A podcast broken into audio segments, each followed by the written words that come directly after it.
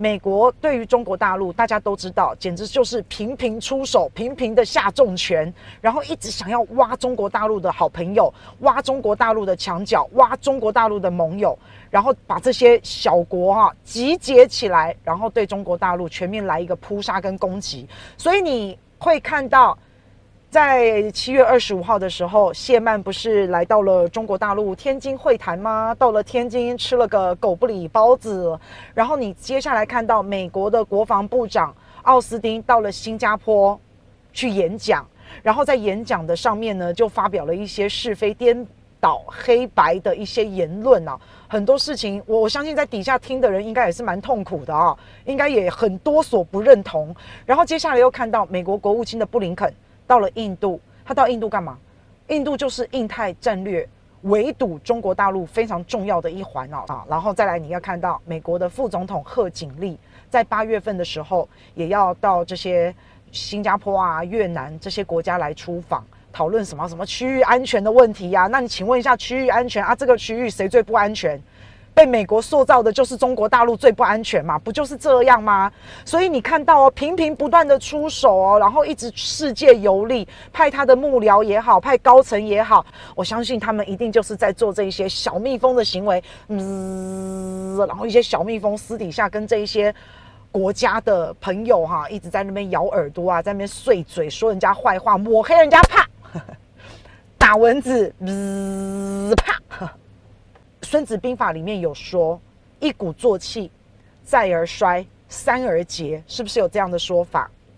所以，如果当你跟你的敌军，你们两军长期的对峙、长期的对抗的时候，你一直没有办法攻下你的敌人，美国你一直没有办法把中国大陆压下去，你也没有办法很有效的去耗损对方的战力。这个时候，美国你今天所做的一切一切的行为，已经两三年了，你这样子的围堵。等于说发挥不了什么效应嘛？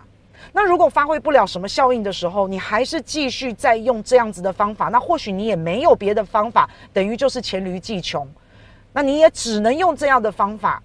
那接下来这种密集的一直出招，这种频频的去打压，其实就是犯了很大的一个错误啊。那当然，美国本来就认为他自己是超级强权，全世界最厉害的霸权盟主就是他。那他非常的高傲，他就像是权贵一样，并且他占尽了一切的优势，所以他这种强权的心态，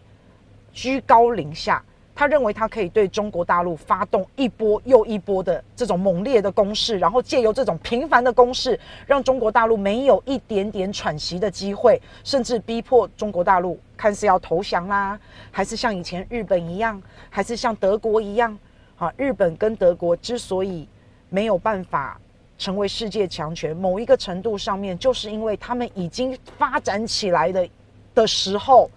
然后就被美国啪一掌给打下去了。就被美国一掌给压下去了，好，那所以美国要么你就是频频的对中国大陆发动这一大堆的攻势，然后用这种小蜜蜂的方式到所有的国家、所有的人耳朵旁边去咬耳朵，好，去骚扰，用这种呃小部队的小牙签一直戳、一直戳，小刀锯大树的方式，让对方觉得很困扰，也防不胜防，然后试图要瓦解对方的那种。防御作战的心态，因为时间久了，大家都会觉得很累，大家都会觉得很烦，所以时间一久以后，又是那么鸡毛蒜皮的，一天到晚是用小牙签的方式，然后到最后你就会瓦解对方的防守意志。所以基本上你看到美国的攻势，大概就不外乎就是这样。可是今天我要把时间轴拉出来，还记得在二零一八年的时候，三月的时候，那个时候美国开始对中国大陆发动。加关税的攻势，三不五时就给你加一下，三不五时就弄你一下，三不五时就把你一些行业来给你加关税一下。那那个时候，川普就是想要这个样子，然后来逼中国大陆屈服。但这招管用吗？不管用嘛。中国大陆毕竟是全世界第一大的贸易的国家，然后中国大陆的对外的贸易总量是比你美国还要高的，所以这招啊啊无效。不过最后还是在二零二零年的一月十五号签了这个贸易的协议，但是这个贸易协议签完也不是就没事了。中国大陆并没有全盘的接收美国所提出来的条件，他们也是经过了很多的谈判、很多的磨合、很多的协商。好，所以反正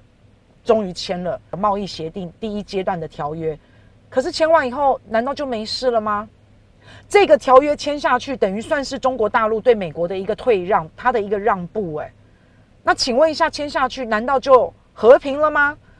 难道美国就不再打压了吗？并没有。在二零二一年，大家如果还有印象的时候，武汉就开始爆发疫情了。那爆发疫情了以后呢，这个是美国非常好的一个机会。现在很多大哥都不见了。他们都在干嘛？在等，要等做错事，要等自爆，对不对？要等对方自爆，对方自爆的话，那个是那个是最好的。他自爆的时候，你在趁机的猫他一拳，就让他整个垮下来，就让他整个瓦解。所以在二零二零年的一月份的时候，武汉那个时候爆发了疫情，那美国当然觉得有机可乘，所以他一开始呢。就先禁止中国大陆的航班，再来他又不准中国大陆的旅客进入美国，想说，哎，趁这个机会啊，把你们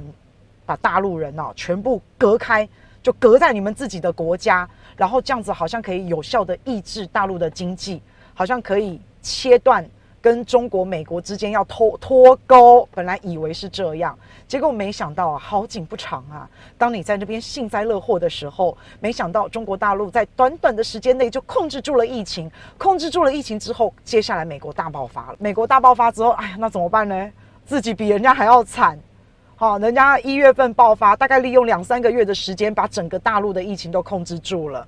那眼看疫情这一招没有办法给他雪上加霜。好吧，那就在二零二零年的五月，咱们来制裁华为吧，来封锁、限制华为吧。这一招很恐怖哦，因为这一招等于是锁喉致命的一击哦。所以二零二零年五月想要制裁华为、封锁华为，不怕抖。再来七月份他又搞了什么？七月份的时候，美国又开始搞了什么民主联盟啊、网络清洁计划，好，然后就是要让所有的国家、全世界所有的人来反中。来抗中，所以你看美国啊，频频出这些招，而且这些招都是致命大绝招。这种很严厉的猛攻，换做其他国家，老实讲早就倒了。这种霸凌跟攻击，谁承受得住啊？可是当美国，你要想想看哦，攻中国大陆，你都拿不下他的时候，你都攻不下他的时候，相对的，这对美国来讲是非常的不利。那相对的，也展现出来了中国大陆他这种。坚韧不拔的精神，还有他的实力，所以是非常恐怖的。那你看，在面对这一连串的打压，中国大陆顶住了。他在二零二零年的十一月，竟然签订了 RCEP，然后在十二月也完成了中国还有欧洲的投资协定谈判。那虽然说现在中欧的投资协定谈判现在是 pending，现在是已经搁置了哈，但是你可以看到他。成功的签下这两个协议，已经展示了中国大陆的一个实力了。那当然啦，美国的整体国力还是在中国大陆之上啊，这个是不争的事实。但是说真的，也没有差那么多，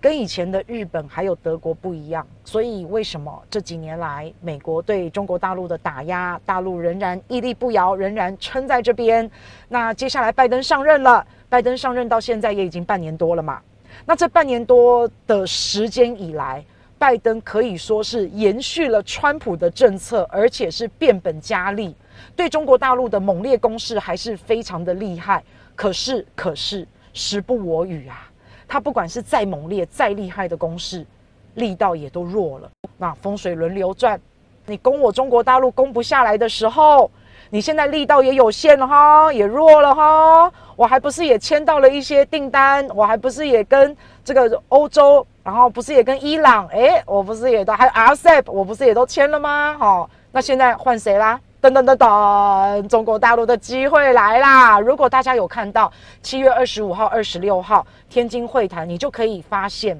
这个结果是可以理解的啦。现在哦，很多国家还有很多人其实都在观望。其实都在看中美的博弈，好，以前中国大陆他们的出手啊，都不是很直接，也都不是很明显。大陆这两年来一直被打压，那他在做什么事？他在韬光养晦嘛，他在稳固他的基本盘嘛，他要把他的内需市场用好，然后他要把他的经济用好，然后他要把他的根据地、他的基础建设各方面，现在可能已经到了一个时机了，尤其是天津会谈。把这样子的时机已经暴露出来了，大陆根本就已经不吃你美国这一套了，所以大陆对美国直接采取非常强硬的一个态度，然后再世向世界宣告，中国已经不承认你美国的霸权了。好，那更确切一点的说啊，中国大陆等于是在告诉全世界，美国以前是我的大哥哥，对吧？现在我不承认你是我的大哥哥喽，现在没有大哥哥喽。好，以前我叫你一声大哥哥，现在不是喽，现在我们是平等的喽。你不要以为只有你可以骂我。现在中国大陆的状况就是这样。但是天津会谈，包括三月十八号阿拉斯加的一个会谈之后，中国大陆敢直接对美国叫嚣之后，哎，全世界都在看呢。这一项宣誓。是向全世界宣誓，不只是中美两个小吵小闹、打打架、吵吵架而已，不是只是这样哎，大家都在看，跟随美国的这一些小弟们也都在观望，好，有可能他们之后会换大哥哥哦，会改大哥哦，哈，那你看到不管是像乌克兰，好，还有你看阿联酋，阿联酋跟美国也很好啊，可是他现在用的是中国大陆的疫苗哎。这个一宣示下去，敢正面跟你冲突战，敢正面跟你对呛，哇！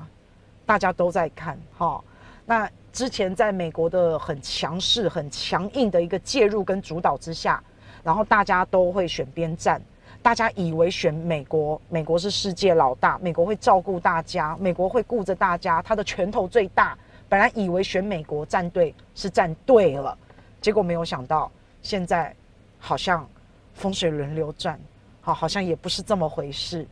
那你就可以看到，接下来中国大陆的方向其实很明显啊。你挖我，我也可以挖你嘛。我挖你的墙角，我各自击破，是不是？好，所以我们刚刚就讲到了，伊朗的协议，二十五年的一个战略协议也签了，然后中国大陆也跟乌克兰在六月三十号签署了基础建设的合作。乌克兰跟美国的关系是就好诶呢。乌克兰还因为美国在背后撑腰，他还敢发动万人的大军去跟俄罗斯做对抗，欸，他能够发动万人的军队去做对抗哦，这不是一件小事哦。因为如果你要作秀的话，你派个一百个、一千个、几千个就算了，他是真的，他是真的，这个以为后面有美国人的撑腰，然后发动了万人大军，好，所以。现在也转向了，好，也转向了，大家就可以看未来的发展哦，不知道是怎么样。但是现在美国自己有一些问题，好，他的盟友也发现了，像乌克兰就发现啦，诶，美国答应要给他一亿美元，好，给他这个钱钱，给他一亿美元的援助，但是中国大陆给乌克兰的是什么？他给乌克兰的是一根钓竿，好，我跟你签基础建设的合作协议。而且中国大陆每一年跟乌克兰他们的一个商业往来，不管是做基础建设的合作也好，好，不管是贸易的往来也好，一年就二十亿美元呢。